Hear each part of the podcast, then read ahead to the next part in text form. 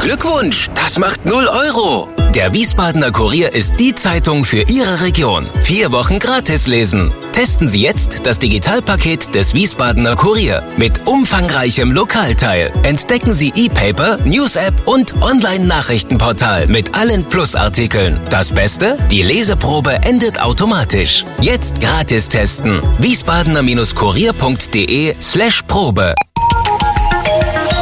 Wir sind VRM. Schröder trifft. Warum machen Sie, was Sie machen? Stefan Schröder, VRM-Chefredakteur, trifft in diesem Interview-Podcast spannende Gesprächspartner, die einen besonderen Lebenslauf, etwas Besonderes geschafft oder geschaffen haben.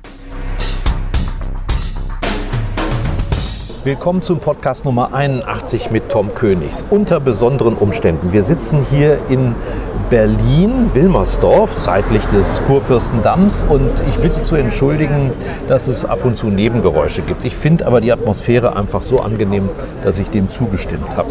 Guten Tag, Herr Königs. Guten Tag. Thomas Karl Jörge Königs, geboren am 25. Januar 1944, verheiratet, drei Kinder, zwei Enkel, Beruf Politiker, aber er sagt vor allen Dingen eben Pensionär.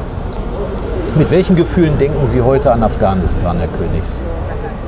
Mit gemischten Gefühlen. Hm. Einerseits äh, war das für mich beruflich natürlich eine hochinteressante Zeit und es waren diese 20 Jahre für Afghanistan auch eine hochproduktive und für viele Leute sehr gute Zeit. Auf der anderen Seite sehe ich, dass das, äh, was wir uns vorgenommen hatten, was viele als Illusion hatten, dass dort eine dauerhafte Demokratie etabliert wird, nicht erfolgt ist äh, und dass wir auch äh, viele Hoffnungen gehabt haben, die einfach daneben gingen. Mhm. Man kann dieses Land von außen nicht zur Demokratie verführen. Das haben wir eigentlich versucht. Und das haben Sie auch gedacht, dass das geht? Äh, das haben wir gedacht, dass es geht.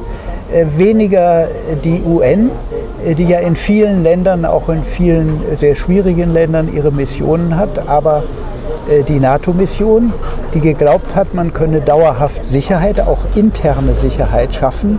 Externe Sicherheit hat man ja insofern geschaffen, als von dort ein zweites 9-11 wohl nicht ausgehen wird. Da gibt es ganz andere Orte, die da sehr viel äh, äh, gefähr gefährlicher sind. Äh, aber den Afghanen die Demokratie gebracht, das haben wir nicht. Ich wehre mich immer ein bisschen dagegen, dass jetzt viele Leute sagen, ja, da sind wir ja gescheitert. Da kommen wir auch gleich nochmal ja. drauf. Genau diese Dinge müssen wir noch ein bisschen genauer bearbeiten. 2006 und 2007 waren Sie Sonderbotschafter für die Vereinten Nationen in Kabul. Mit welchem Auftrag? Der Auftrag war zunächst, äh, eine Mission zu führen, äh, die dort war, um die Umsetzung eines demokratischen Friedens äh, zu beobachten und zu fördern. Es hat sich dann, das Mandat ist sehr offen und hat auch nicht ursprünglich diesen stark menschenrechtlichen Aspekt, den ich versucht habe, dort in den Vordergrund zu stellen. Äh, und äh, wenn man sich überlegt, was ist eigentlich in dieser Zeit, wo ich war, erreicht worden, äh, wir haben die Mission darauf ausgerichtet und dann auch die NATO bewusst, bewusst werden lassen, was Civilian Casualties, also zivile, Opfer, zivile Opfer ausrichten. Ja.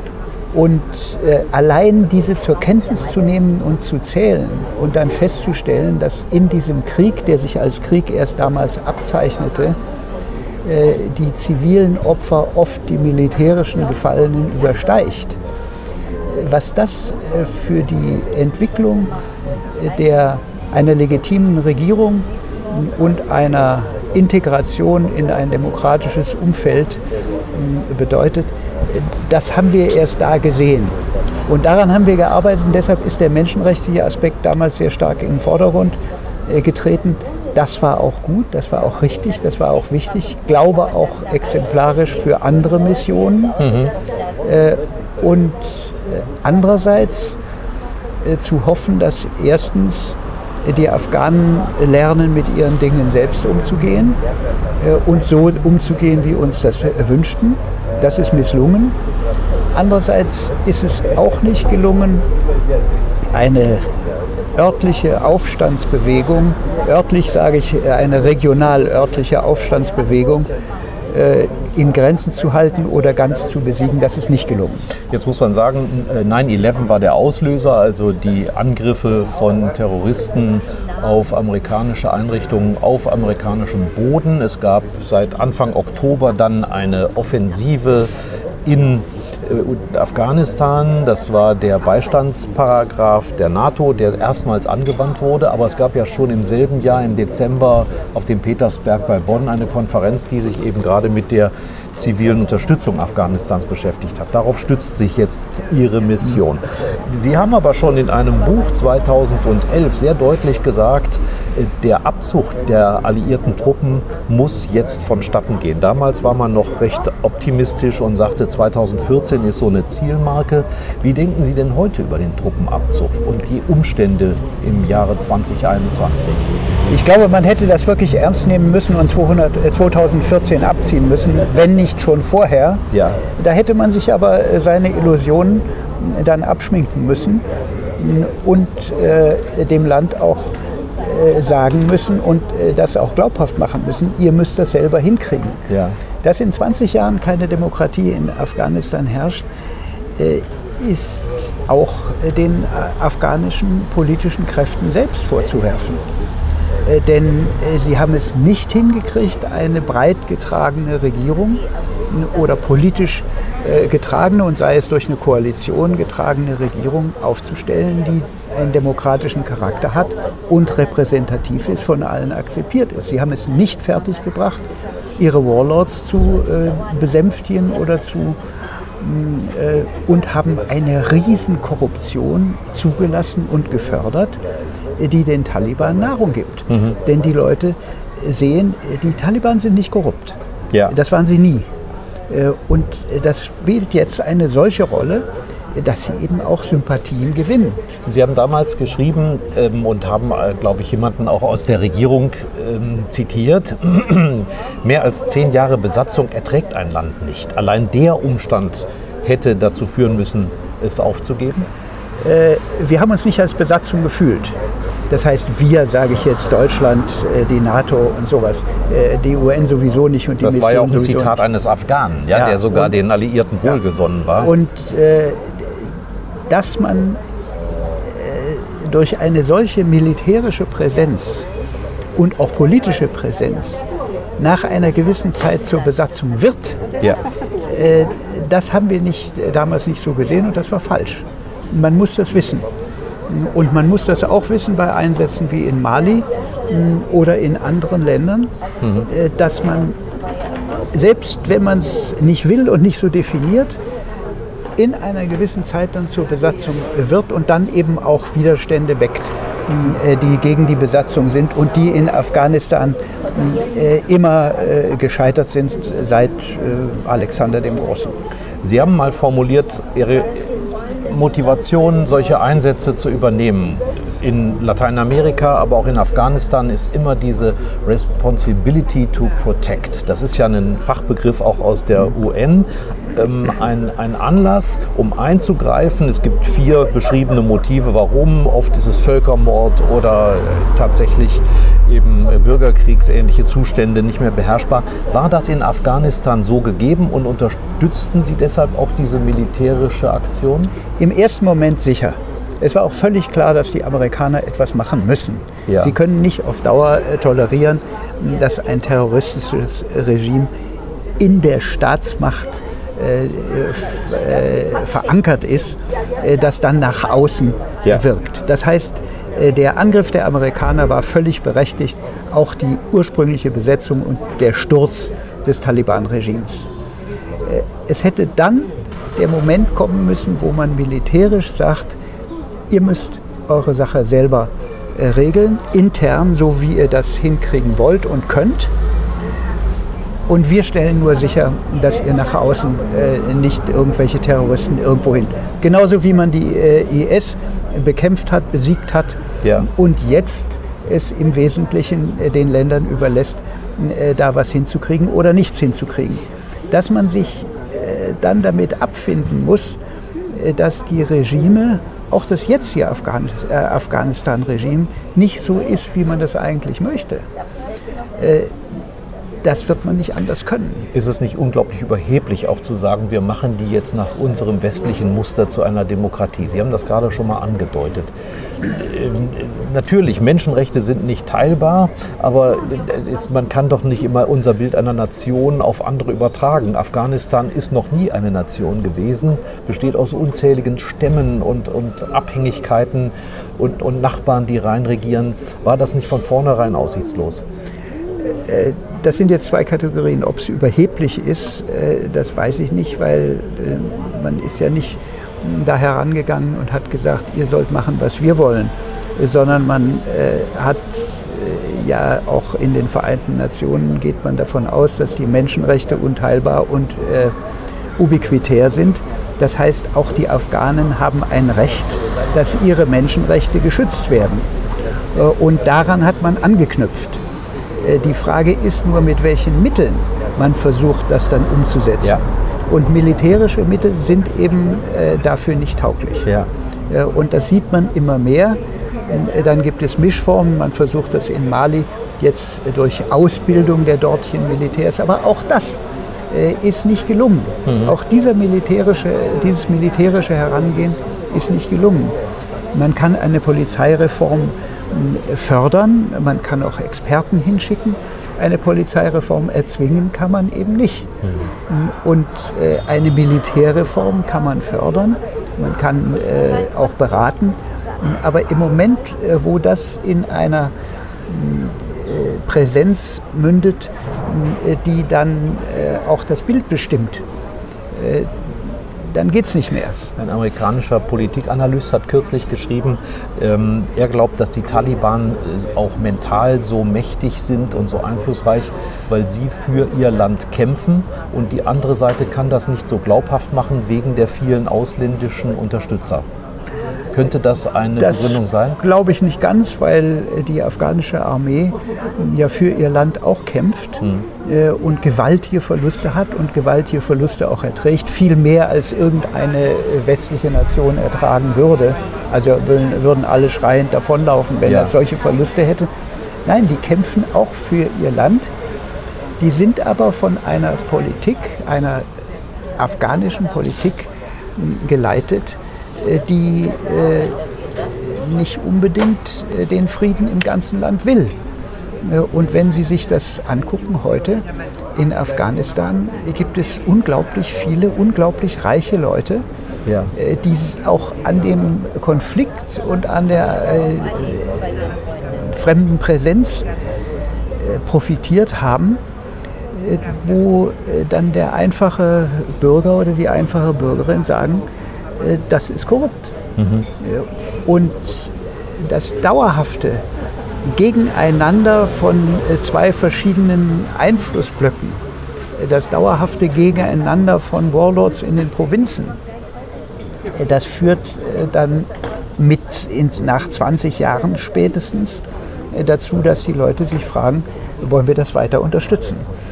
Und von daher, man kann sehr viel lernen. Ich glaube nach wie vor, dass die UN-Missionen menschenrechtsorientiert wichtig sind und dass die Responsibility to Protect eine Response erfordert auf Krisensituationen, die eine zivile ist, viel näher an den NGOs und Menschenrechtsorganisationen. Die Afghan Independent Human Rights Commission verdient nach wie vor der Unterstützung und Förderung. Die Verfolgten verdienen Asyl und äh, die Regierung verdient auch in dem äh, Punkt, wo sie demokratische Prinzipien, zum Beispiel Bildung für alle, umsetzt, Unterstützung. Aber militärisch müssen sie es wahrscheinlich alleine machen. Stimmen Sie den Einschätzungen zu, die jetzt sehr pessimistisch in etwa so lauten, mit dem Abzug der Alliierten fällt auch alles andere in sich zusammen. Dem widersprechen ja Beschreibungen von Menschen, die jetzt als Westler dort beobachten, dass es sehr wohl eine andere Infrastruktur gibt, auch eine andere Haltung von vielen jungen Leuten, Universitäten, gebildete Frauen etc. Ist das ähm, tatsächlich so, dass man da etwas aufgebaut hat, was nicht so schnell wieder zerstört werden kann? Die gebildeten Frauen, die wir dort getroffen haben, sind in der Zeit äh, der sowjetischen Beherrschung gebildet worden, teilweise sogar in Moskau studiert. Und viele von denen, die die Zukunft bestimmen, werden in unserer Besatzungszeit äh, gebildet und ausgebildet äh, worden sein. Und vieles von der politischen Klasse oder den Politikern, viele davon haben von uns gelernt, im Guten wie im Schlechten. Und da wird einiges bleiben. Mhm. Ob die Macht von einem Tag auf den anderen kippt, das weiß man nicht. Man hatte ja auch gedacht, wie die äh, Sowjets abgezogen sind, äh, dass das sofort umkippt. War aber nicht so. Dann gab es noch Zwischenstadien. Das kann man alles nicht sagen. Wir haben uns so oft in Afghanistan verschätzt, dass wenn ich jetzt was sage, ich mich da wahrscheinlich auch verschätze. Äh, aber äh, ich finde, es ist Zeit äh, abzuziehen. Viele der Probleme liegen daran, dass man nicht äh, mit Ansagen viel früher abgezogen ist ja. Äh, und äh, festgehalten hat an Idealen, die man offensichtlich nicht erfüllen kann. Gute Vorsätze, aber schlechte Mittel.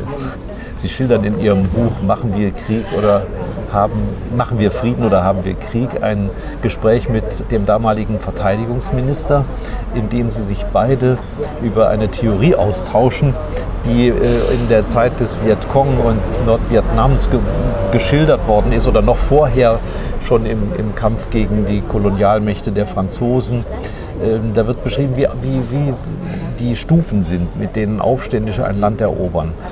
Und ich habe mich daran erinnert, weil es heißt, jetzt werden die Städte angegriffen. Das ist die dritte und letzte Stufe. Vorher gibt es punktuelle Überfälle, dann erobert man das Land. Gibt es auch in Afghanistan so einen großen Gegensatz zwischen der Stadtzivilisation und dem Umland, sodass es für die Taliban leichter war, auch das Umland aus diesen Gründen zu erobern? Ich glaube, es war deshalb für die Taliban leichter, äh, das Umland zu erobern, weil sie da auch Sympathien finden. Ja. Äh, und weil die Leute sehr arm sind und äh, von der westlichen Intervention nichts gehabt haben. Hm. Und weil die korrupten Strukturen in den in der Fläche viel schwerer zu ertragen sind als in den Städten, wo es noch Auswege gibt. Mhm. Und die Bildung eben auf dem flachen Land nicht angekommen ist, ja. wenn man die eben will, oder die Bildung, die sie eben wollten. Äh, und äh, die Taliban kommen nur voran, wo sie auch mindestens einen gewissen Teil an Sympathie finden. Mhm. Das ist auf dem Land eher als in der Stadt. Und das ist bei allen Guerillabewegungen so gewesen. Ob äh, die Städte erobert werden ja. oder ob das politische System zusammenbricht oder das politische System in der Lage ist, sich zu reformieren, mhm. das steht noch dahin. Das muss man abwarten. Sie haben die Taliban ja zu der Zeit damals als Aufständische beschrieben und nicht als Terroristen oder irgendwie anders äh, pejorativ bewertet. Äh, woher kommt das? Die Taliban sind ja nicht eine Bewegung, die von außen kommt. Da gibt es jetzt äh, durch den äh, internationalen Dschihad eine gewisse Tendenz von Kämpfern, die von woanders kommen, die sind aber nicht bestimmend. Äh, die Taliban waren eigentlich eine Bewegung, die hervorgegangen ist aus massiven Rechtsverletzungen, auch Menschenrechtsverletzungen äh, durch die jeweilige Regierung mhm. und durch Korruption. Mhm. Und von der, das war sehr stark auch eine geistliche Bewegung. Äh, es hat jetzt durch die äh, Radikalisierung der islamischen Bewegung insgesamt zu Islamisten hin und auch durch die kriegerischen äh, Erfolge und Misserfolge des äh, islamischen Staates hat sich das jetzt alles verschoben und es gibt durchaus auch internationale Einflüsse auf die Taliban. Ja. Taliban versuchen sich aber auch dagegen zu wehren und sagen, wir sind nicht der IS, wir sind eine pashtunisch-islamistische radikale Bewegung. Äh, wie weit die von außen gesteuert sind, sicher weniger als die NATO. Äh, und äh, wie weit sie. Wenn von außen, dann sagt ja. man Pakistan in der Regel. Ja, aber ne? Pakistan besteht zu einem nicht geringen Teil im Grenzgebiet aus Pashtunen, die die Grenze nicht anerkennen. Ja. Äh, von daher ist das nicht unbedingt eine ausländische Intervention. Wo es jetzt einen Einfluss gibt, neuerdings, ist durch China. Ja, China, China war Staatsbesuch gemacht. Ja, nicht? China war immer schon Nachbarstaat. Also da gibt es eine kleine Grenze, äh, die nicht ein wirkliches Einfallstor ist, weil die Kommunikation sehr schwierig ist. Aber China hat sich ja in der Zeit der NATO-Präsenz nur sehr begrenzt eingeschaltet, auch nur sehr begrenzt investiert. Ja. Äh, da hat es mal die Hoffnung gegeben äh, auf ein Kupferbergwerk. Das hat sich aber nicht wirklich materialisiert. Und jetzt äußert China durch ihre Seidenstraßeninitiative wieder den Wunsch, Einfluss zu nehmen. Äh, da kann man nur sagen, äh, die Sowjets haben es nicht hingekriegt, die NATO hat es nicht hingekriegt. Ja. Die werden auch Afghanistan nicht beherrschen. Vielleicht sind sie klüger, aber wie die wirtschaftliche Entwicklung von Afghanistan ist, das ist eine große Frage. Das war immer ein Durchgangs- und ein Handelsland. Ob es das weiterhin ist, das weiß man nicht. Sie haben die Amerikaner kurz erwähnt, die ja jetzt so eine Art Vakuum dort hinterlassen. Die Amerikaner haben Sie äh, aus verschiedenen äh, biografischen Gründen, auf die wir nachher vielleicht noch kommen, ja immer sehr kritisch gesehen, gerade in Ihrem Auftreten auch im Ausland. Ja, dort nicht. Aber in Afghanistan, darauf wollte in ich Afghanistan hinaus. nicht, weil äh, ich habe von Anfang an gewusst, es hat gar keinen Zweck, irgendwelche alten ideologischen Fäden auszutragen äh, mit dem amerikanischen Botschafter, wozu es Grund gegeben hätte. Und über den Vietcong brauchen wir nicht zu reden sondern äh, die Amerikaner sind dort die bestimmende Macht, auch militärisch. Und wenn man will, dass die äh, zivilen Opfer verringert werden, dass die Aufmerksamkeit gegenüber möglichen zivilen Opfern größer wird, dann muss man sich mit dem amerikanischen General äh, beschäftigen und auch mit dem Botschafter. Ja. Das war am Anfang äh, nicht ganz leicht, als ich den ersten Bericht im Sicherheitsrat gemacht habe, äh, der feststellt, dass es mehr äh, zivile Opfer, die von uns verursacht wurden, als von den Taliban gab. Äh, hat mir Kofi Annan gesagt, aber das, das war der äh, Generalsekretär der ja, UNO damals. Äh, das musst du vorher mit den fünf ständigen Mitgliedern abstimmen, damit du die nicht überrascht. Die Amerikaner haben es nicht ernst genommen. Da hat mich irgendeine stellvertretende Botschafterin empfangen und hat das äh, zur Kenntnis genommen. Da war aber die Aufregung erstmal groß. Ja. Äh, und das konnte man aber dadurch einfangen, dass der damalige General äh, der, äh, und NATO-Befehlshaber dort einsichtig und verständig war. Und wir haben uns dann einmal die Woche zum Frühstück getroffen, um sich, uns wenigstens auszutauschen.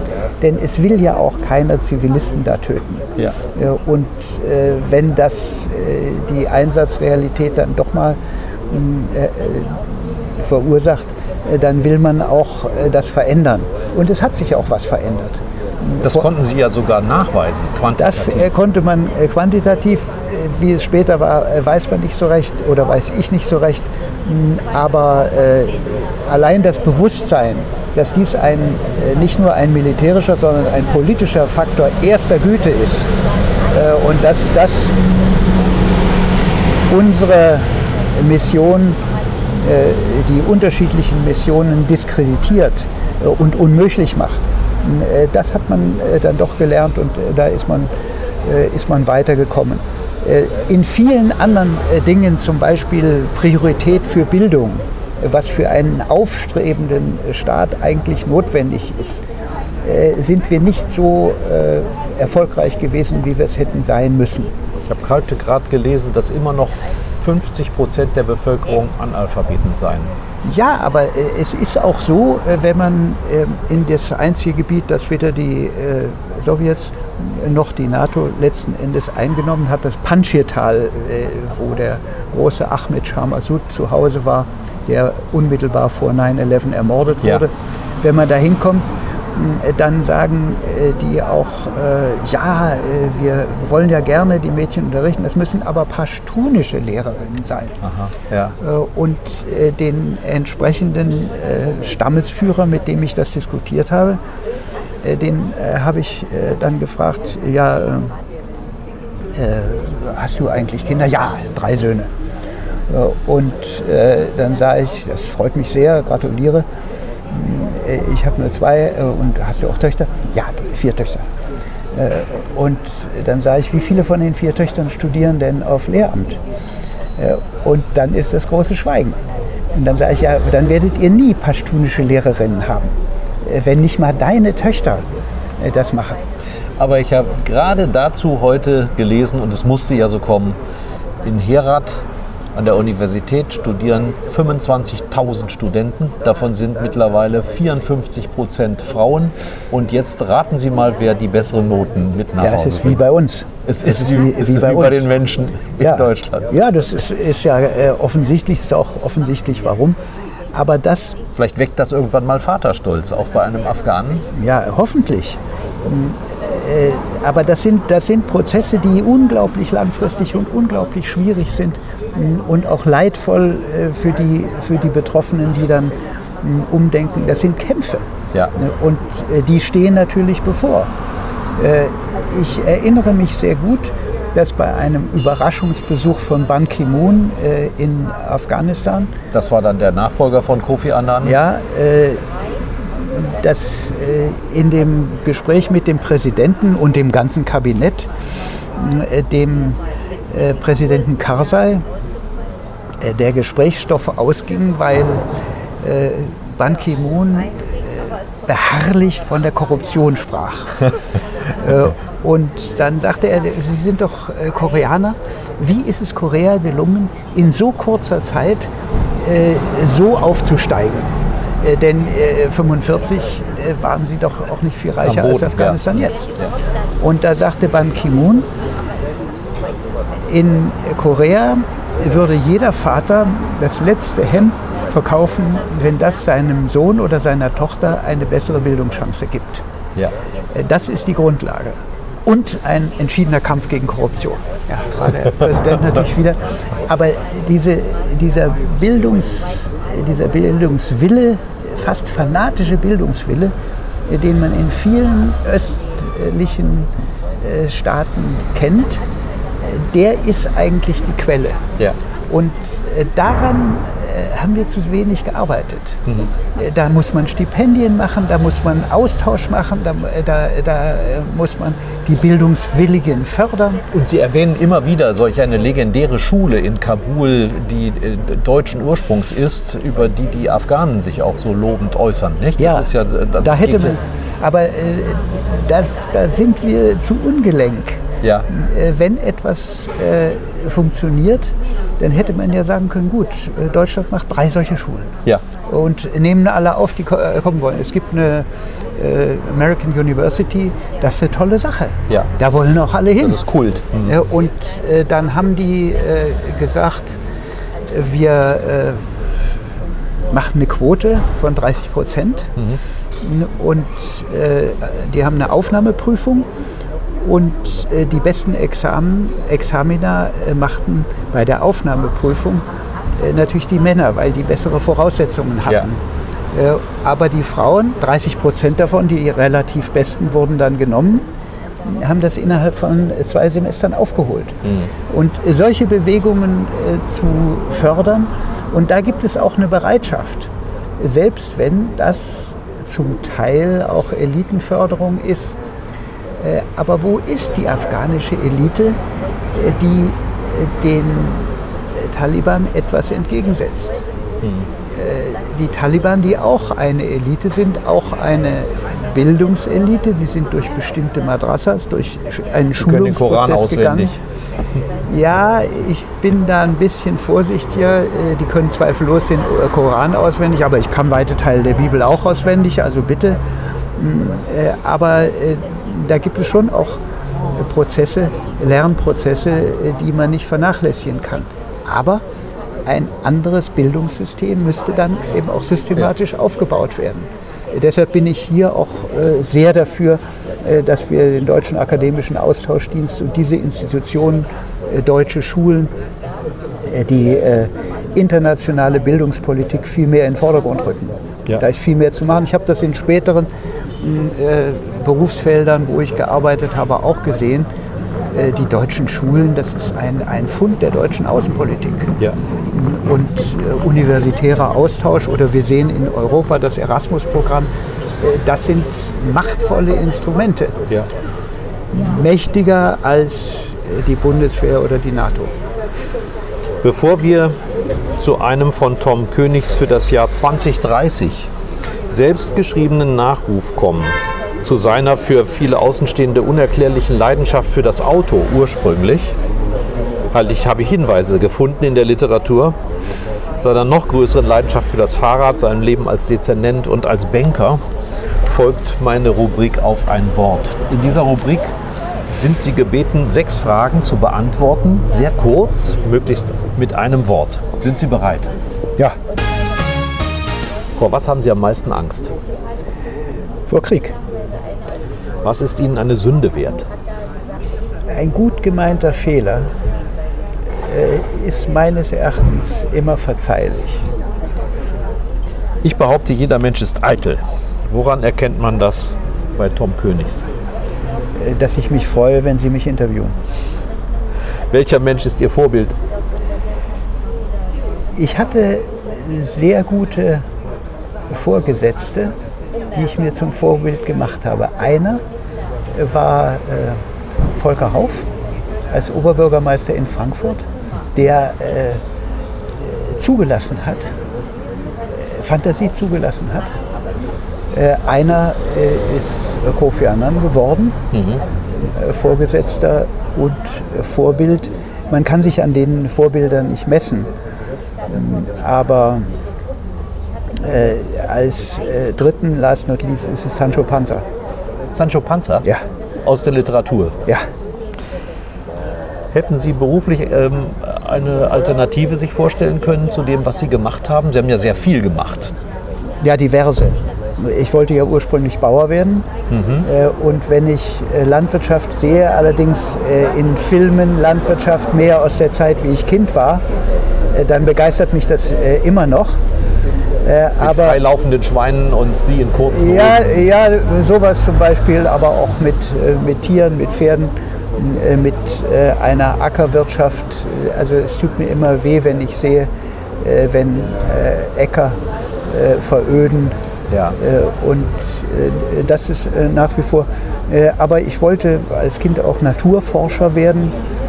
Wenn ich die Leute über den Wald äh, reden höre, die davon was verstehen, da bin ich auch immer ganz begeistert. Äh, Das sind Sachen, die mich interessieren, die ich nicht, äh, denen ich nicht gefolgt bin. Ihr größter Wunsch fürs Alter? Zufriedenheit. Können Sie eigentlich noch mit verschlossenen Augen auf dreierlei Weise einen Krawattenknoten knoten? Auf, ich konnte es nie auf dreierlei Weise, sondern Das immer habe ich dieselbe. jedenfalls gelesen. Aber Sie können es noch. Äh, Ich kann, ich kann mit den Krawattenknoten nur mit verschlossenen Augen äh, pinden. Ihre Biografie, Sie haben es gerade schon mal angedeutet, verläuft bis Mitte in der 60er Jahre klassisch bürgerlich. Flüchtlingskind, aufgewachsen auf dem Land in der Eifel, halbweise. Der Vater ist noch in den letzten Kriegstagen, glaube ich, gefallen. Äh, Der Onkel vermittelt eine Banklehre. Sie haben sogar den Wehrdienst absolviert, zwar nachträglich dann verweigert, aber Sie haben ihn absolviert. Ich habe es mal so interpretiert, dass die Krönung dieser Zeit ein Praktikum in London gewesen ist, auf der Fleet Street bei einer Bank, wo Sie sogar, Sie haben einen Bowler-Hat, einen Hut geschenkt bekommen, aber angeblich nie getragen. Ja, Ist bisher alles richtig, ja? alles richtig. Und dann kommt die Wende. Sie haben in Berlin, wir sitzen hier in Berlin, Sie haben ja viel länger auch, beziehungsweise sehr lange in Frankfurt gelebt. Wir sitzen in Berlin und hier kam die Wende 1967 für Sie, die ein Umdenken verursacht hat. Die Studentenbewegung hat ja äh, die Jugend ergriffen. Man wurde ergriffen. Äh, Und äh, der Wunsch, da auch dazu zu gehören, äh, war dann übermächtig. Äh, Und ich habe am- als äh, am Anfang, wie ich angefangen habe hier zu studieren, noch die Welt gelesen, Sprengerblatt. Äh, Und Damals stockkonservativ. stockkonservativ, Heute- viel mehr als heute noch. Dazwischen war mal ein gewisser Thomas Schmidt. Ja, aber heute ist, die hatte damals so die, die Linie wie, wie heute die, die Bild-Zeitung. Und äh, Sie haben was studiert? Betriebswirtschaft? Betriebswirtschaft, ja. Äh, auch noch im Gefolge der Banklehre und äh, der Wunsch meines Onkels und meiner Familie, äh, dass ein Banker aus mir wird. Entschuldigung, dass ich unterbreche. Die Familie Königs war eine oder von Teilen eine ja. Bankerfamilie im Kölner Raum, ne? Ja. Und äh, dann hat man sich sehr stark auseinandergesetzt. Ich erinnere mich, dass ich eine Zeit lang bei jedem Mensaessen eine neue Theorie entwickelt habe mit meinen Freunden und Mitstudenten, egal welche. Und das hat mich ergriffen als etwas, was zunächst von außen kam. Aber der Tod von Benno Ohnesorg war zum ersten Mal äh, erstens nicht nur Spaß. Kommune 1 war Spaß. Äh, haben Sie die auch gekannt? Ja, ja, na klar. Die, die haben am Tag vor der Ohnesorg-Demonstration Tüten verkauft. Die sahen aus wie der Schah oder die Faradiva, konnte man sich über den Kopf ziehen. Äh, und äh, dann gab es ein Gedicht über die Güte unserer Tüte. Da hat der Fritz Teufel selber, äh, selber verteilt. Habe ich auch eine. Die habe ich auch noch mal zu Ehren kommen lassen, 50 Jahre später im Bundestag. aber das war noch äußerlich. Bis zu dem Tag des 2. Junis, wo wir gemerkt haben, das ist ernst und die erschießen einen von uns. Äh, und das hatte eine unglaubliche... Am Rande einer Schardemonstration. Am Rande einer Schardemonstration. Es hatte eine unglaubliche äh, Bedeutung. Dann gab es Teach-Ins in der, in der Freien Universität, weiß ich noch, da kamen äh, die Studenten mit verbundenem Kopf, weil sie es auf die Birne gekriegt hatten in der Demonstration. Und wir waren empört bis hin in die. In Von die diesen Jubelpersern zum Teil. Ja, ja, ja. Also ja mit, mit Lappen, mit, Lappen. Knüppeln mhm. haben die äh, auf die eingeschlagen. Äh, und äh, da wurden die, die Verletzten, die wurden nach vorne gebeten. Äh, und äh, dann kam die Beerdigung. Das war die Demonstration, die mich bewegt hat. Und noch jetzt, wenn ich hier unter den Eichen entlang fahre, denke ich an diesen riesen Demonstrationszug, der dem Fahrzeug mit dem Leichnam folgte bis an die Grenze Dreilinden und die, der dann mit dem ganzen Autokonvoi durchgewunken wurde. Durch Wir haben ja noch die DDR beziehungsweise ja. mittendrin und man musste dann durch den Korridor nach Westen rüber. Ja, aber die wurden ohne Kontrolle durchgewunken. Ausnahmsweise. Das, äh, erste ja. Mal, ja. Äh, und äh, das und da hat man, habe hab ich mich dazugehörig gefühlt und dann auch an den verschiedenen äh, Veranstaltungen teilgenommen und schließlich mich auch der Roten Zelle Ökonomie angeschlossen, äh, die sowohl äh, die Ausbildung, übrigens eine gute Ausbildung, selbst organisierte, so gut, dass ich dann nachher sogar ein gutes Examen gemacht habe, was auf einer ganz anderen Ecke war. Aber wir waren unglaublich fleißig. Ich habe eine einzige Reise während meines Studiums gemacht, also Ferien. Das ging nach Mexiko und Lateinamerika durch Zufall, weil ein Freund sagte, wir fahren doch nicht nach Indien, sondern wir fahren nach Mexiko. Ein bisschen wie Kolumbus. Ja. Äh, das hat dann meine Leidenschaft für Lateinamerika begründet. Äh, und äh, wir haben das dann alles diskutiert, so was ja richtig war, als ob es uns wirklich selber betrifft. Und, und wir, wir haben die es, Ökonom es hat ein großes Wir-Gefühl gegeben. Es hat ein großes Wir, eine Zusammengehörigkeit, die ich bisher nicht gespürt habe. Ich habe als äh, Jugendlicher und auch noch in der Banklehre immer das Gefühl gehabt, äh, dass das äh, eine Gruppe ist, zu der ich nicht ganz gehöre. Weiß auch nicht warum. Ob das der Krawattenknoten war oder die, die Klamotten. Irgendwie habe ich nicht ganz dazu gehört. Und den Bowlerhead hat mir auch eine Freundin, eine Freundin die ich sehr geliebt habe, äh, geschenkt äh, und ich habe ihn aber auch nicht getragen.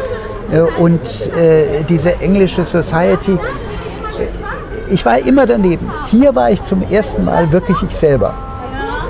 Und das war ich, das waren wir. Und dieses Wir-Gefühl war unglaublich stark nach außen. Das hat alle einbezogen.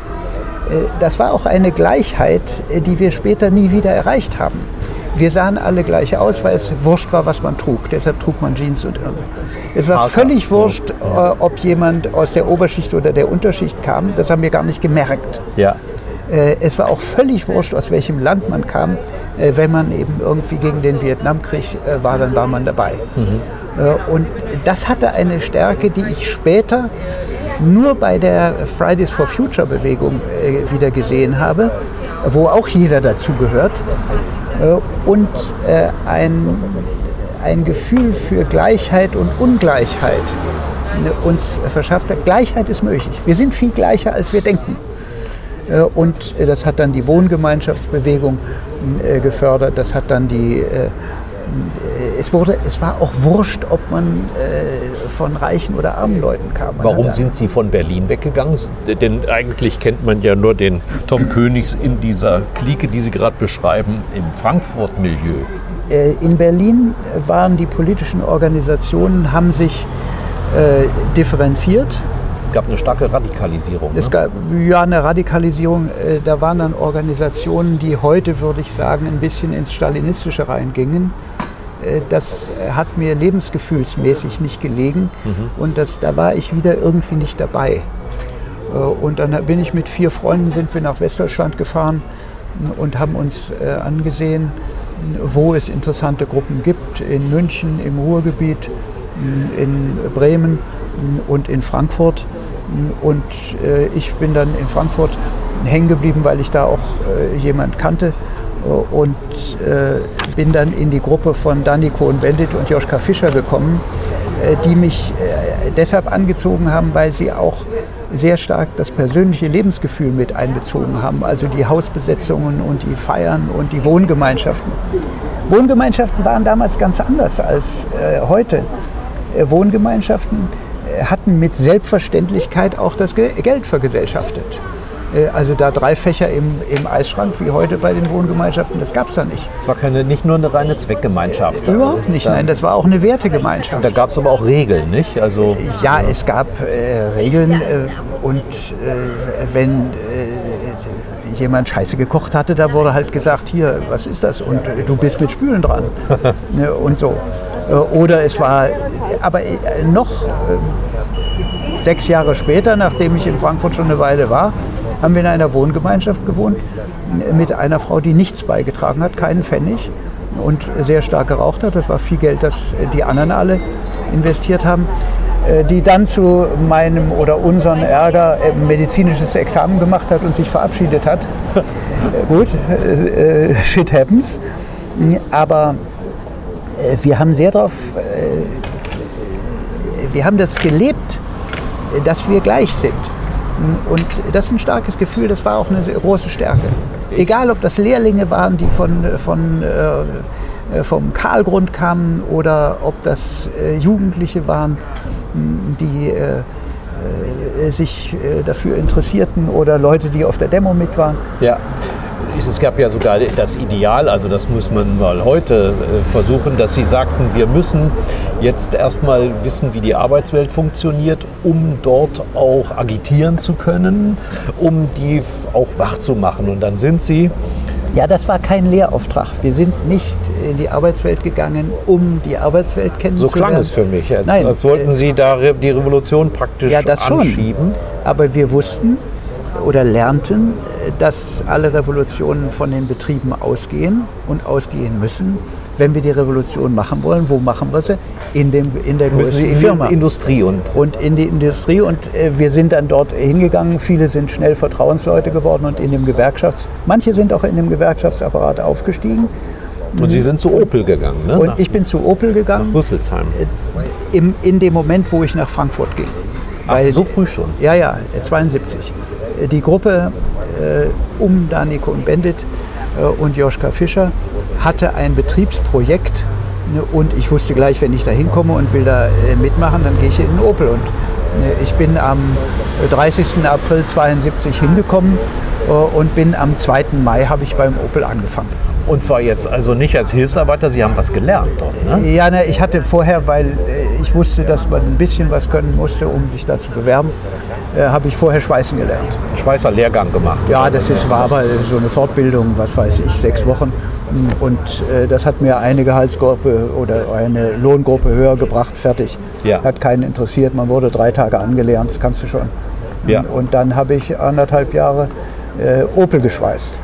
Man Was ja auch, wo ich auch sehr, sehr viel gelernt habe, äh, denn äh, wenn man aus dem elitären Teil der Gesellschaft kommt, äh, selbst die Banklehre äh, hat einen nicht völlig davon entfernt äh, und äh, London natürlich gar nicht. Ein bisschen habe ich beim Militär gelernt, äh, dass äh, also auch äh, wenn man sehr viel trinken kann, das profiliert, was ich nicht konnte, m, oder dass man mit physisch sehr viel stärkeren Menschen m, auch umgehen kann und das auch seine Qualifikation hat. Ich äh, war beim Militär im Zimmer mit zwei Kulmbacher Bierbrauern. für die das das tägliche Brot war. Ja, das Deputat. Äh, Und äh, so, äh, das zu lernen und dann im Opel zu lernen, dass man halt. Haben Sie gelernt, was diesen Menschen wichtig ist? Konnten Also das, der, erste, der erste Schock war, dass ich in einer Abteilung Schweißen, ja gut, kam ich, ich wurde im Gespräch bei der Einstellung, äh, kam ein Türke mit, äh, der äh, war mit dabei und ein Übersetzer äh, und der sollte, äh, um die Brille anzupassen, die Schutzbrille, sollte der die Buchstaben identifizieren. Wie ich später merkte, konnte der aber nicht schreiben und lesen, der konnte gucken, aber nicht lesen. Und der Dolmetscher hat das korrigiert. Also äh, alle Ja. rein. So, das äh, und äh, Not am in, Mann. in meiner Abteilung waren äh, Türken, Jugoslawen, die hießen damals noch Jugoslawen. Hm. Äh, und haben wir erst viel später gelernt, dass die unterschiedliche Religionen und unterschiedliche Sprachen haben, alles äh, Das sogenannte Serbokroatisch, ja. Genau. Und, und äh, Spanier. Und mit den Spaniern konnte ich ein bisschen reden, weil ich inzwischen Spanisch gelernt hatte. Äh, Und äh, das war eine ganz interessante Zeit. Äh, Wir haben natürlich äh, das, was wir da gelernt haben, versucht umzusetzen in den jeweiligen Flugblättern, die dann von anderen vor dem Werkstor verteilt wurden. Es ist auch nicht so, dass wir nicht einen politischen Einfluss gehabt haben, allerdings anders, als wir uns das vorgestellt hatten, nämlich äh, der ursprünglich noch sehr stark CDU beherrschte Betriebsrat Norbert Blüm. Norbert Blüm, der war da schon nicht mehr da, äh, kippte in einen SPD-Beherrschten äh, von Vertrauensleuten der mittleren Ebene der Gewerkschaft, äh, die äh, dieselben Methoden anwendeten wie wir, nämlich äh, das Reden auf den Betriebsversammlungen und äh, das Agitieren äh, am Arbeitsplatz.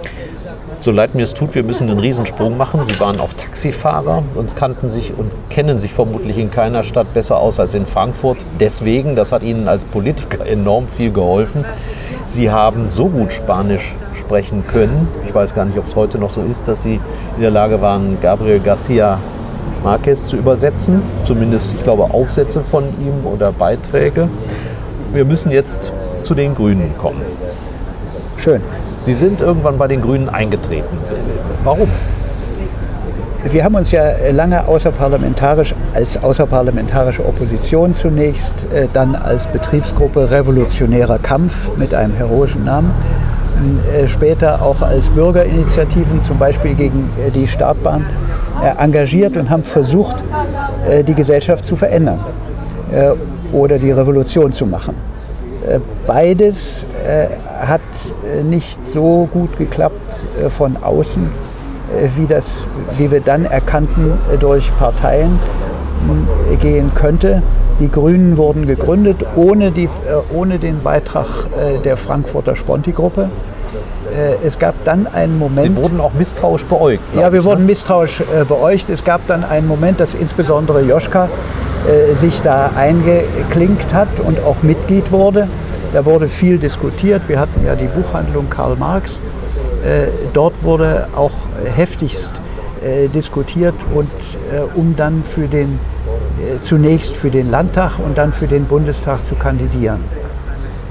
Und in dem Zusammenhang haben wir gemerkt, dass Machtfragen über Parteien Ja. äh, gelöst, äh, gestellt und gelöst werden. Äh, Dass zum Beispiel die Startbahn West nicht verhinderbar ist mit dreimal so viel Demonstranten, wohl aber mit einer Beteiligung an einer Koalition in, in Wiesbaden, wie wir glaubten. Und es gab dann von den Spontis den Vorschlag, Börner zu wählen unter der einen Bedingung, äh, dass die Startbahn nicht gebaut ist. Ja. Das haben die damaligen Grünen äh, nicht akzeptiert, weil dieses punktuelle äh, Ansatz war nicht ihrer. So, und dann haben wir uns entschlossen, äh, in den Grünen beizutreten. Nicht als Pressure Group äh, für Joschka, der war damals schon als Bundestagskandidat gewählt, äh, sondern erst danach. Und äh, das ist bei den Grünen sehr heftig diskutiert worden, weil man die feindliche Übernahme äh, befürchtete oder die freundliche Übernahme. Äh, und weil man befürchtete, von dem radikal-ökologischen, was die Grünen ja nach wie vor haben, abgedrängt zu werden in ein linksradikales, ja. woher wir kamen. Und dass sich das vermischen konnte, das ist eigentlich der, der entscheidende Diskussionspunkt in der Zeit. Das war dann bei den Grünen die Realos und die Fundis. Äh, und das war in Frankfurt äh, ein, äh, eine Zeit lang ein schwieriges Zusammenleben zwischen Jutta Dittfurt auf der einen Seite und Manfred Zieran und Daniko und Bendit und ich auf der anderen Seite und Joschka Fischer in, in, Berlin, in Bonn damals. Und für Sie persönlich muss ja doch eine starke oder eine weite Entwicklung vor sich gegangen sein, wenn Sie gesagt haben, die Umweltpolitik ist viel zu wichtig, als sie den linken Parteien zu überlassen. Das war nicht der äh, ursprüngliche Punkt, sondern der ursprüngliche Punkt ist eine äh, Partei, die auch äh, das Linksradikale äh, mit verkörpert, ist meine Partei. Äh, und in den ökologischen Bereich sind wir, äh, wir Linksradikalen erst hereingewachsen. Ja, das höre ich da raus. Ja. Und äh, einige leichter, zum Beispiel vom Land kommen, Bauer, äh, wenn das äh, lag mir irgendwie mehr, äh, andere schwieriger. Mhm. und wie Danny zum Beispiel. Ja. Aber dann auch mit der Zeit diese Frage erkannt als eine, die, die prägend und auch für das demokratische Zusammenleben wichtig ist. Äh, ich bin äh, nach Brockdorf äh, noch gezogen als zur Demonstration, die dort sehr massiv war, als mehr wegen des Krawalls und Putzes, den es da gab, als weil ich die nukleare Katastrophe fürchtete. Ja. Das hat sich aber dann Bei geändert. Bei dem Fallout ja, das hat sich geändert. Da habe ich dann äh, auch einiges gelernt, auch einiges zugelernt, gerade in der äh, Politik, die wir dann in Wiesbaden gemacht haben zunächst und in der Stadtpolitik in Frankfurt. Da habe ich auch viel von Radikalökologen wie Thomas Schlimme, der jetzt nach wie vor in der Stadtverordnetenversammlung ist, gelernt. Ja. Sie waren dann im Ministerium von Joschka Fischer, dem ersten Umweltminister, wir reden ja heute nur noch über die Turnschuhe, die sind, glaube ich, sogar im Museum. Sie waren dort sein, ja, wie nennt man das, Büro Büroleiter. Ja. Büroleiter.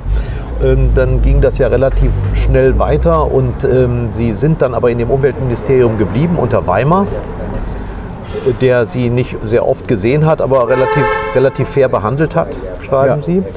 Und dann wurden Sie Umweltdezernent, wann war das, 1989, 89, ja. in der Stadt Frankfurt. Auch eine Premiere und äh, schreiben aber schon, und ich halte das für verfrüht. Ich habe das Buch hier, ich muss mal vorlesen, das kann ja keiner sehen. Äh, Tom Königs Tagträume und Nachtschichten, Umweltpolitik in einer großen Stadt, schreibt der unverfroren, drei Jahre nachdem er dieses Amt übernommen hat. Also im Grunde eine Lebens- und eine Politikbilanz. Wir schreiben jetzt das Jahr 2021. Wie kam es denn dazu? Das, war das ein, ein, ein politischer Akt? Wollten Sie damit jemanden überzeugen?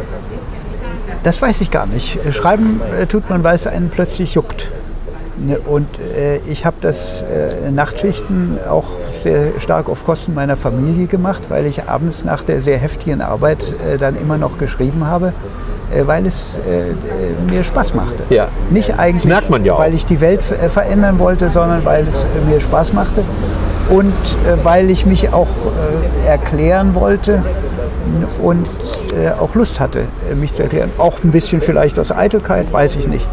Hm, aber es ist ja kein wissenschaftliches Werk äh, und äh, es ist in Teilen unterhaltsam, äh, in Teilen hat es, hat es auch Längen. Ich fand aber diese Umweltpolitik in Frankfurt sehr innovativ und mit dem Bürgermeister, der ja nur ein Jahr durchgehalten hat, Volker Hauf, das ist, war jemand, der ermöglichte. Der ist übrigens durch eine Intrige seine eigenen Leute Ja, ja. äh, reingefallen und gegangen. Ne? Und äh, der hat zum Beispiel, äh, wir haben gesagt, ja, wir müssen äh, doch mal sehen, äh, wie die Stadtpolitik in San Francisco gemacht wird. Ja, reisen Sie, sagt er, reisen Sie. Äh, Oder wir waren in China bei der Partnerstadt Guangzhou äh, und haben uns da die Mülldeponie angesehen. Und äh, da, da war er immer dabei und sa- er Ja. sagte ihm, und wir haben eine Koalition damals gemacht, äh, wo äh, SPD und Grüne SPD das und Grüne, das rot-grüne Modell, das war äh, also sehr gefeiert. Sie schreiben sehr kritisch über die Sozialdemokraten. Ja, weil wir äh, auch das teilweise gegen die, aber oft äh, eben nur mit Volker Hauf. Ja. Schwul-lesbisches Kulturzentrum, das war äh, dort immer das Grausen an der Wand der SPD. Ja. Äh, die, der, der Stadtverordnetenvorsteher Busch damals sagte, äh, das klingt ja so furchtbar, das Schwule, können Sie nicht sagen, wir haben da immer früher 175er gesagt. Der war Postbeamter von Haus aus. Ne? Ja, der war Stadtverordnetenvorsteher und sehr konservativer SPDler. Ja. Der konnte es nicht ertragen. Oder das Amt für multikulturelle Angelegenheiten. Ja. Heute würde man Integrationsamt nennen. Das waren damals Danny Cohn-Bendit und drei Mitarbeiter. Das sind heute 60 Leute und ist ein ungeheuer segensreiches Amt. Ich sage Ja. heute noch, warum hat das nicht jede Stadt? Warum gibt es kein Ministerium für Integration? Ein Bundesministerium Mhm. für Integration. Für solch eine Aufgabe, dass die also die Republik nach wie vor äh, bestimmt, dass man da keine Struktur hat, so wie man es mit der Umweltpolitik ja gemacht hat. Ja. So ein Äh, Aber Querschnittministerium. das war 89, da hat man das angefangen. Wurde dann auch theoretisiert. Da gab es also Heimat Babylon von Cohn-Bendit und Thomas Schmidt, damals geschrieben, äh, wo vieles von dem schon drinsteht. Und, äh, oder im ökologischen, die Stadt wendet sich wieder dem Main zu. Das sind, oder man soll in den Wohngegenden überall die Nachtigall hören können. Äh, Das sind Anforderungen an die ökologische Infrastruktur. Die kann auch jeder nachmessen. ja, empfinden. Und, äh, oder das Projekt Grüngürtel. Ja. Äh, Das sind Sachen, äh, die völlig innovativ waren damals, aber bis heute tragen. In dem Buch ist einer der unterhaltsamsten Teile ähm, eine Utopie. Sie spielt, ich habe das nachgerechnet, im Jahr 2012. Das liegt also auch schon wieder neun Jahre zurück. Ein gewisser Danny und äh, der Tom sitzen also im Strandbad am Main. Also man ist tatsächlich am Main jetzt angekommen. Die Stadt ist voller Rikschas, aber sie nennen die nicht Rikschas. Ähm, damals gab es auch schon politisch korrekte Begriffe, sondern ich glaube äh, Muskelkraftwagen. Mus Muskelkraftwagen, genau. Äh, Elektro gab es ja praktisch nicht in der Vorstellung. Ähm, die, die Stadt ist voller U-Bahn-Strecken und es gibt auch einen äh, Bahntunnel, der jetzt gerade angedacht wird. Der galt aber der S-Bahn damals in ihrer Vorstellung. Ich fand interessant, äh, dass sie dann einen Jürgen Feldmann äh, treffen, der den Marsch durch verschiedene Parteien äh, gegangen ist. Er heißt nicht Peter, er war ursprünglich Sozialdemokrat, ist dann bei den Grünen gewesen und jetzt bei der CDU angekommen. Und er ist vor allen Dingen damit beschäftigt, sich selbst zu vermarkten. Also was Visionäres hatten sie schon. Aber da- das Größte haben sie nicht gedacht zu wagen. Wir haben im Vorgespräch darüber geredet. Ein Journalist fragt sie in dieser aufgeladenen Situation, es gebe das Gerücht, dass die internationale Automobilausstellung nach Hannover abwandert. Können Sie sich noch erinnern, was Da kann ich mich lebhaft dran erinnern. haben Sie darauf gesagt? Ich habe gesagt, ich würde ihr kein, äh, keine Träne nachweinen. Und das hat einen Sturm der es gab Entrüstung einen gegeben. Ordnungsruf sozusagen? Das gab einen Ordnungsruf und ich war ja auch nicht zuständig. Und Ja. äh, dass man also das äh, Sakrileg, aber beda- ich hatte gleich angefügt, äh, bedauern würde ich, wenn die Buchmesse nicht stattfände. Mm, Aber äh, ich finde, dass die Buchmesse Frankfurt viel mehr prägt, als die internationale Automobilausstellung So, sie geprägt hat. und jetzt ist sie weg und es kommt die Eurobike, eine Es wird, Radfahrmesse. es wird ihr aber, es werden ihr aber Tränen nachgeweint. ja, ja. Und ich aber kann, nicht Ihre. Nein, äh, ich kann mir aber auch schon vorstellen, äh, ich bin da ein bisschen milder geworden, äh, gerade der Automobilausstellung. Ich kann mir ökologische Innovationen im äh, Automobilverkehr und auch in der Automobiltechnik Ja. sehr wohl vorstellen und äh, hoffe, dass es da äh, das auch gibt und dass Frankfurt daran in gebotener Weise teilnimmt. Wir haben das Gespräch begonnen mit internationalen Missionen, die Sie für die UN wahrgenommen haben. Danach waren Sie, das gerät bei so einem Gespräch schnell in Vergessenheit. Wir müssen es aber wirklich auch nur streifen. Sie waren viele Jahre von 2009 bis 2017, glaube ich, Bundestagsabgeordneter. Sie waren ja. aber auch immer wieder mit dem Thema Menschenrecht ähm, betroffen. Wie viel hat Ihnen diese lokale Arbeit damals mit auf den Weg gegeben? Also mit Ortsbeiräten zu verhandeln, in, in Fraktionssitzungen zu überzeugen. Zunächst mal, äh, dass es gelebt zu haben, äh, dass alle Politik einen ganz örtlichen Effekt hat. Hm. Das gelernt zu haben in der Kommunalpolitik ist wichtig. Äh, und dass man in der Kommunalpolitik auch noch den Bürger gegenüber tritt, beziehungsweise der Bürger zu einem kommt und sagt, Herr König, das können Sie mit mir nicht machen. Äh, und äh, das, das ist. Und Sie sind gezwungen, wichtig. sich damit auseinanderzusetzen. Ja, man ist gezwungen, sich auseinanderzusetzen und man muss sich auch immer überlegen, wie kommt das eigentlich bei den Bürgern an. Ja. Dann hat mir ein kluger Wahlforscher gesagt, Herr König, Sie werden gewählt nach dem, was die Bürger denken, dass Sie machen mhm. aber nicht nach dem, was sie machen. Aber äh, die Bürger denken äh, über das, was sie sehen. Und äh, da muss es eine Verbindung geben. Oh, und das äh, fand ich interessant, da hat man äh, gelernt, aber äh, auch, wir haben ja darüber geredet, über die Gleichheit der Menschen, wie man respektvoll mit Leuten, die nun völlig anderer Meinung sind, völlig andere Kultur kommt, umgeht. Einschließlich der Mitarbeiter äh, aus sehr unterschiedlichen Kulturkreisen. Wie so viele Mitarbeiter UN, hatten Sie? Ja, in der UN-Mission hm, hatten wir, glaube ich, 600 internationale und 1500 äh, Afghanen. Und äh, das sind riesige Einheiten. Nicht so viel, wie ich in Frankfurt hatte, aber äh, das äh, mit unterschiedlichen Kulturen umzugehen, lernt man natürlich auch in Frankfurt. Ja. Äh, da äh, haben ja einen historischen, 50 Prozent haben einen historisch nicht deutschen Hintergrund. Äh, das erfordert eine ganz andere Politik. Und da kann man meines Erachtens aus der Kommunalpolitik sehr viel lernen. Und da sind wir eigentlich mitten in einem aktuellen Thema, Umwelt, Klimapolitik. Wie sehr muss man da die Bürger mitnehmen? Wie würden Sie das machen, wenn, es, äh, wenn Sie noch in einer Funktion wären? Also zunächst mal sind wir gegenwärtig in einer äh, Politik, wo alle gleich betroffen sind. Das ist die Corona-Politik. Äh, da äh, kommt es ja nicht darauf an, ob man Generaldirektor bei, mhm. bei äh, Opel ist oder äh, ob man am Band steht. Sie sind alle gleich betroffen. Das ist ein Feld der Politik, das unglaublich schwierig ist und da muss man sich schon hereindenken. Äh, aber in anderen äh, Bereichen äh, Klima auch. Hm. Das erleiden wir alle erstmal gleich. Mm, und da werden plötzlich gibt es Betroffenengruppen, die man überhaupt nicht kannte. Und ob die, die an der AA wohnen, nun reich oder arm sind, die hat das plötzlich alle betroffen. Das, das sind schon Herausforderungen. Sie sind gar nicht so weit von der A ähm, als Kind aufgewachsen. Ja, ich kenne die Örtlichkeit äh, sehr genau. Das sind aber Gegenden, wo man nicht im Traume darin gerechnet hat, äh, dass einen das Hochwasser trifft. Ja. Nicht hier unten am Rhein, da in Leutesdorf, da, äh, äh da wissen die Leute, jedes Jahr kommt Hochwasser. Äh, aber äh, das, in Frankfurt habe ich ein Hochwasser erlebt. Da haben wir Notstand ausgerufen, wie es in Würzburg war. und ja, mit, mit großem Erfolg auch. Ja. Aber dass es katastrophisch war, war in Frankfurt nie. Ja. Mm, aber äh, das hat ja dort äh, Ortschaften getroffen, mm, die, oder Leute, die nicht im geringsten damit gerechnet haben.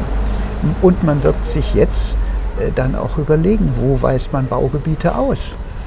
Wie reagiert man? Man wird nicht da wieder bauen können zum Teil. Ne? Ja, und man wird auch vor Bränden sich schützen müssen. Also das ist ja in Kalifornien. Jetzt kann man ja. sich durchaus vorstellen, mit 0,5 Grad mehr, äh, dass die Brände hm, auch an äh, Ortschaften in Deutschland kommen. Dass der abgestorbene Wald brennt wie Zunder. So wie wir es jetzt ähm, ja. am Mittelmeer erleben. Darf ich Sie zum Schluss bitten, etwas vorzulesen? Das kann ich machen.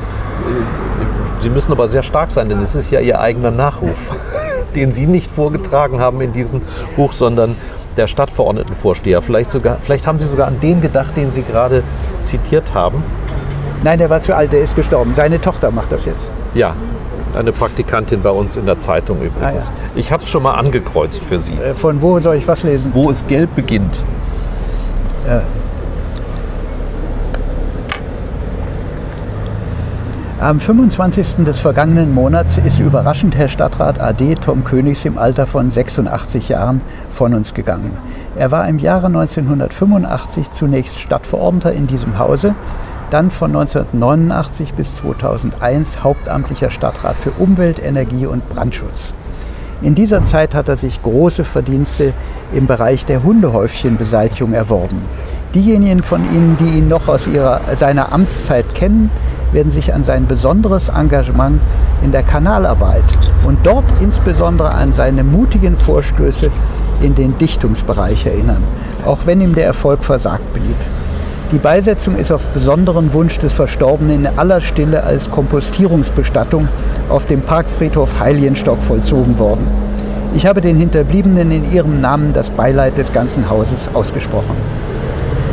Nach einer Minute peinlichem Schweigen kommt endlich das Erlösende. Sie haben sich zu Ehren des Verstorbenen von ihren Plätzen erhoben. Ich danke Ihnen. Rumpel, rumpel, scharr, scharr, flüster, raschel, schwätz, kicher. Vielen Dank. Ähm, eine Schlussfrage. Äh, da wäre ich 86, ne? Da wär, genau, 86. Da habe ich noch neun Jahre. Neun Jahre. Für was oder an was sollen sich denn die Menschen erinnern, wenn sie an Tom Königs denken? Ich weiß nicht, ob man sich da an irgendwas erinnern sollte. Sie sind besonders stolz immer wieder auf dieses Grüngürtel-Projekt gewesen. Ist das immer noch so? Ja. Frankfurt und sein Grüngürtel. Das ist, äh, der Grüngürtel ist dasjenige äh, von äh, den Initiativen, äh, die wir damals 89 angefangen haben, äh, dass die Chance hat, zu bleiben. Ja. Und das ist schön. Da muss man aber genau sagen, ich habe den Grüngürtel nicht erfunden. Äh, ich habe ihn äh, durchgesetzt. Er politisch. ist entlehnt aus Köln. Von Der Adenauer, ist aus Köln ne? äh, entlehnt. Es gab auch in Frankfurt Till Behrens. Er hat sich da literarisch dazu geäußert. Und es gibt andere grüne Gürtel. Die Grüngürtelstädte haben wir damals besucht ich weiß wir, nicht, ob. Äh, wir müssen jetzt Schluss ja. machen, weil jetzt kommt die Kehrmaschine, die kehrt uns Gut. einfach weg. Wir haben keine Chance. Vielen Dank, Tom Königs. Danke auch.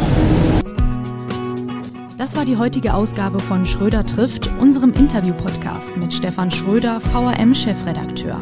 Ihr wollt noch mehr spannende Geschichten, Reportagen und News aus eurer Region? Dann probiert doch einfach mal unser Plus-Angebot aus. Einfach reinklicken unter vrm-abo.de slash podcast. Angebot der VRM.